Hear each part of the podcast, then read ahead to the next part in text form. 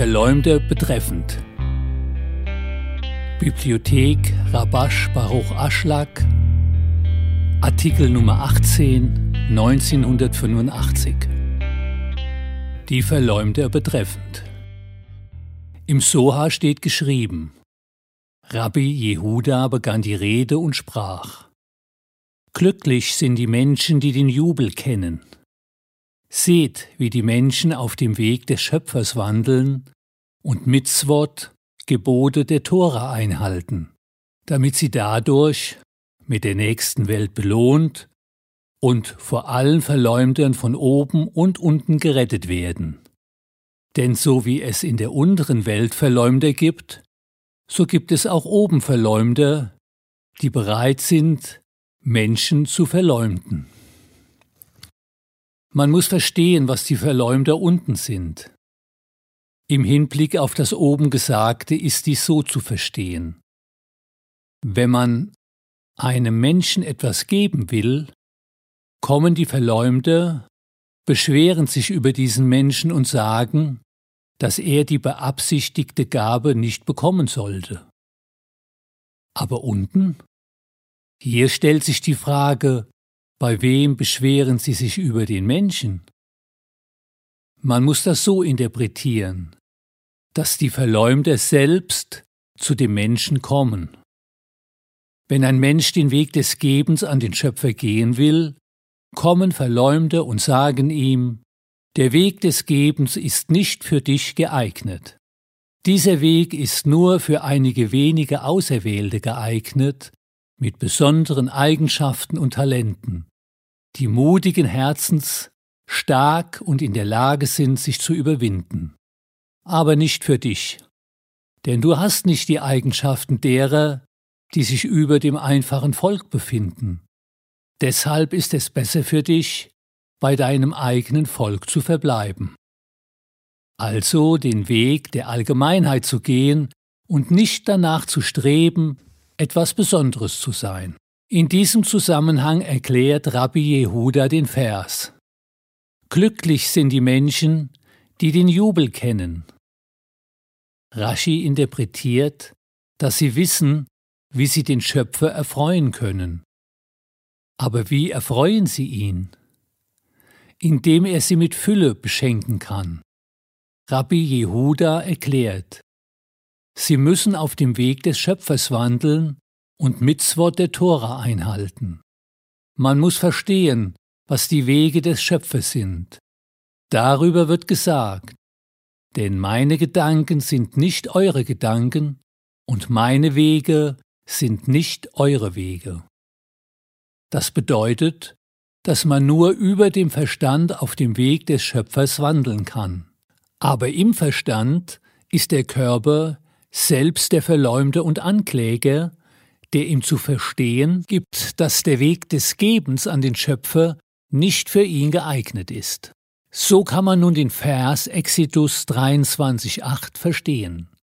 Und nimm keine Bestechung an, denn Bestechung macht die Sehenden blind und verkehrt die Sache der Gerechten. Jemand, der seine Arbeitsweise prüft und die Bedingungen sieht, die von ihm verlangt werden, beschließt, dass er diesen Weg des Gebens aus zwei Gründen nicht auf sich nehmen kann. Erstens, er ist sich der Belohnung für seine Arbeit nicht hundertprozentig sicher, da er keinen kennt, der eine Belohnung für seine Arbeit bekommen hätte. Wenn er die Menschen beurteilt, die sich sehr angestrengt haben und alle Bedingungen der Arbeit erfüllten, erkennt er ihre großen Bemühungen. Er sieht jedoch nicht, dass sie für ihre Arbeit belohnt geworden wären. Wenn er sich fragt, warum sie nicht belohnt wurden, fällt ihm eine gute Rechtfertigung ein. Jemand, der alle Bedingungen der Arbeit erfüllt, würde ganz sicher eine Belohnung erhalten. Sie haben sich zwar sehr angestrengt, aber nicht hundertprozentig, wie es von ihnen verlangt wurde. Deshalb glauben sie in diesem Zustand, dass er sie von der Arbeit abstößt, denn sie denken, dass sie im Recht sind und die Arbeit des Gebens nicht für sie geeignet ist. Zweitens. Daraus ergibt sich eine zweite Frage. Wer weiß schon, ob er selbst fähiger wäre und ob er die vollen 100 Prozent geben könnte, die für eine Annäherung an den Schöpfer Devikut erforderlich wären? Nach diesen beiden Überlegungen fühlt er sich im Recht, wenn er diesen Weg, der auf dem Glauben über dem Verstand und auf der Grundlage des Gebens aufgebaut ist, nicht auf sich nehmen will. Er ist so sehr davon überzeugt und sich sicher, dass ihn niemanden dafür kritisieren kann, wenn er diesen Weg nicht gehen will. Deshalb stellt sich die Frage, wie konnten die Menschen, die den Weg des Gebens auf sich nahmen, all diese Fragen überwinden? Denn wenn einem gesagt wird, geh arbeiten, aber nicht um eine Belohnung zu bekommen, kommen sofort diese Fragen auf und lassen ihn nicht in Ruhe. Und woher nimmt man dann die Kraft, aus dem Zustand der Fragen, die böse Wasser genannt werden, herauszukommen? Der einzige Weg ist, sich über den Verstand zu erheben und zu sagen, meine Wahrnehmung dass ich Recht habe und den Weg gehen muss, den alle gehen, ist falsch. Nur jemand, dessen Augen offen sind, kann die Wahrheit sehen, aber jemand, dessen Augen nicht offen sind, kann die Wahrheit nicht sehen. Wenn ein Mensch diese Fragen stellt, ist er voreingenommen, gegenüber seinem Willen zu empfangen, da er nur an den Nutzen denkt, den er selbst daraus ziehen kann. Daher kann er die Wahrheit nicht mehr sehen. Deshalb heißt es im Vers, und nimm keine Bestechung an, denn Bestechung macht die Sehenden blind. Daher ist seine Ansicht nicht richtig, denn er wird durch seinen Willen zu empfangen bestochen, weshalb er keine offenen Augen mehr hat, um die Wahrheit zu sehen. Stattdessen sollte er sagen, obwohl ich all deine richtigen Fragen gehört habe, kann ich dir im Moment nicht antworten. Aber sobald ich mit dem Wunsch zu geben belohnt wurde, werde ich offene Augen haben. Wenn du dann mit all deinen Fragen zu mir kommst, werde ich dir mit Sicherheit die richtigen Antworten geben. Aber im Moment habe ich keine andere Wahl, als mich über den Verstand zu erheben. Schließlich ist alles, was ich mit meinem Verstand sehe, voreingenommen. Und obwohl ich all meine Berechnungen für richtig halte, gilt entsprechend dem Vers Vertret die Worte der Gerechten. Ich kann nicht erkennen, wer Recht hat. Und alles, was um des Gebens willen getan werden muss, gilt nicht für mich. Also, ich wohne in meinem Volk oder jeder, der Tora und Mitzvot einhält und sagt, ich tue, was ich tun muss. Absichten sind für denjenigen, der fühlt, dass er sie braucht. Ich für meinen Teil habe nicht das Gefühl, dass ich klüger sein muss als alle anderen und bin mit dem wenigen zufrieden. Deshalb heißt es, dass dies die Worte der Gerechten verdreht, aber ich erhebe mich über den Verstand. Daher ist die Reinheit, die in allen Büchern beschrieben wird, von großer Bedeutung. Denn man muss vor jeder Mitzwa, die man erfüllen will, gereinigt sein. Und über die Reinheit sagte Baal Hasulam, dass man auf die Wahrheit achten solle und dass keine Unwahrheit darin enthalten sein darf. Und auch bezüglich der Reinheit gibt es Unterschiede. Es gibt Menschen, die darauf achten, dass sich keinerlei Schmutz auf ihrer Kleidung befindet, und es gibt solche, die nicht so sehr darauf achten und den Schmutz erst dann entfernen, wenn er deutlich sichtbar ist. Alles hängt davon ab, wie groß die Abneigung gegen den Schmutz ist. So ist es auch in der Spiritualität. Kein Mensch gleicht dem anderen. Und in dem Maße, in dem jemand die Unwahrheit nicht ertragen kann, kommt er dem Weg der Wahrheit näher. Man muss laut Baal Hasulam auch wissen, dass dieser Schmutz die wahre Ursache für das Leid der Seele ist.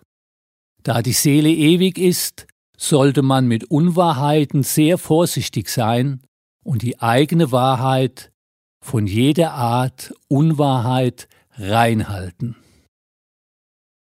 So kann man die Worte der Weisen verstehen.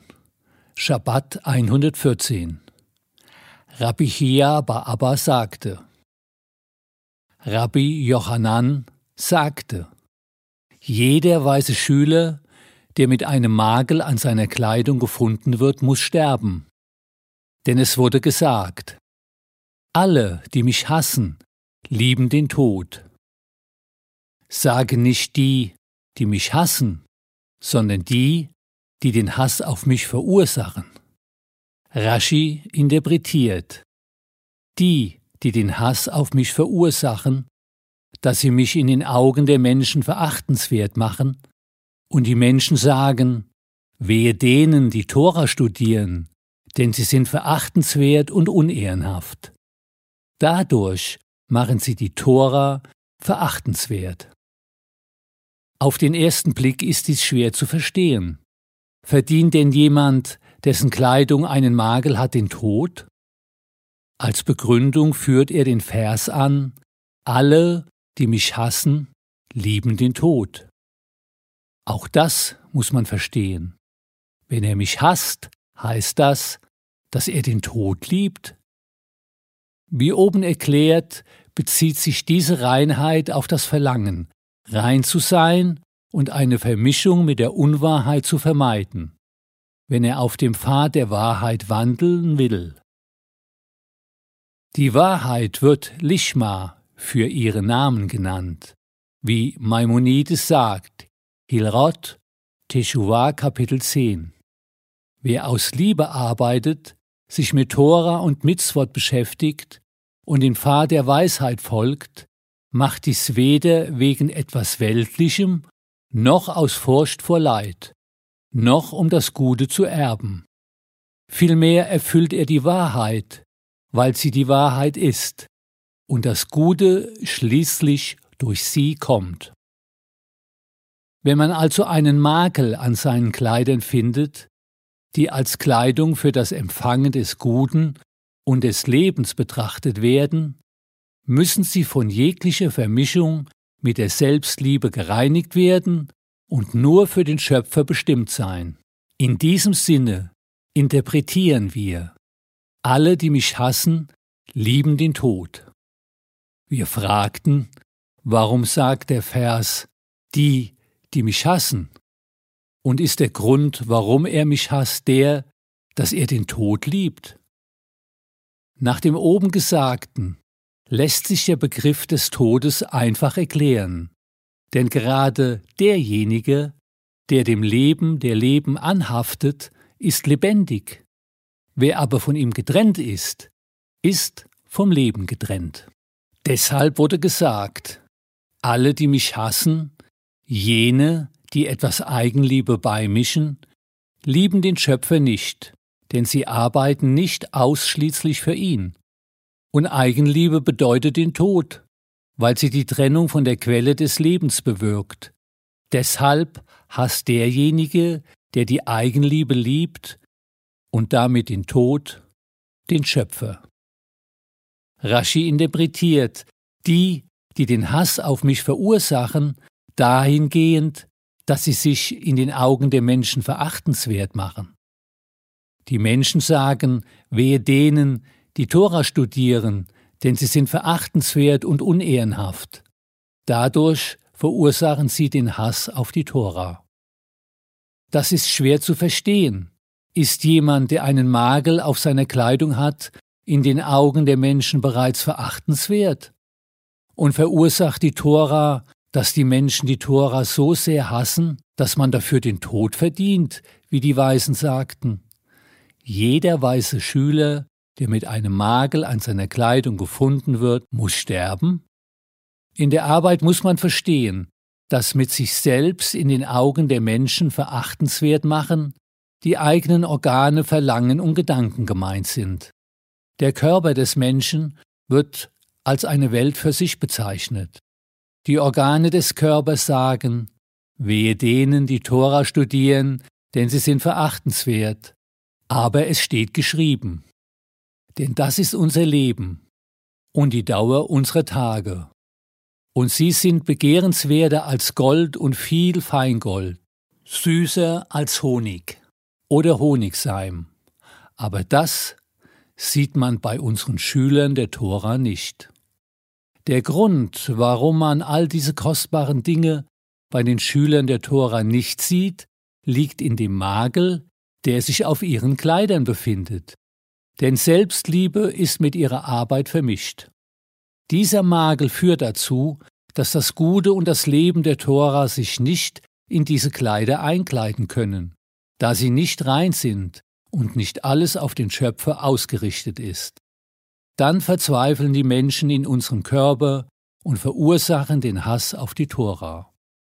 Das heißt, diejenigen, die die Tora studieren, müssten ihren Wert erkennen, wie es heißt. Dies ist eine Weisheit und ein Verstand vor den Augen der Völker.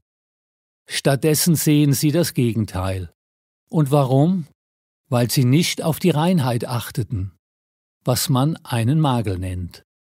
Dadurch versteht man, warum derjenige, der einen Makel an seinen Kleidern hat, sterben muss.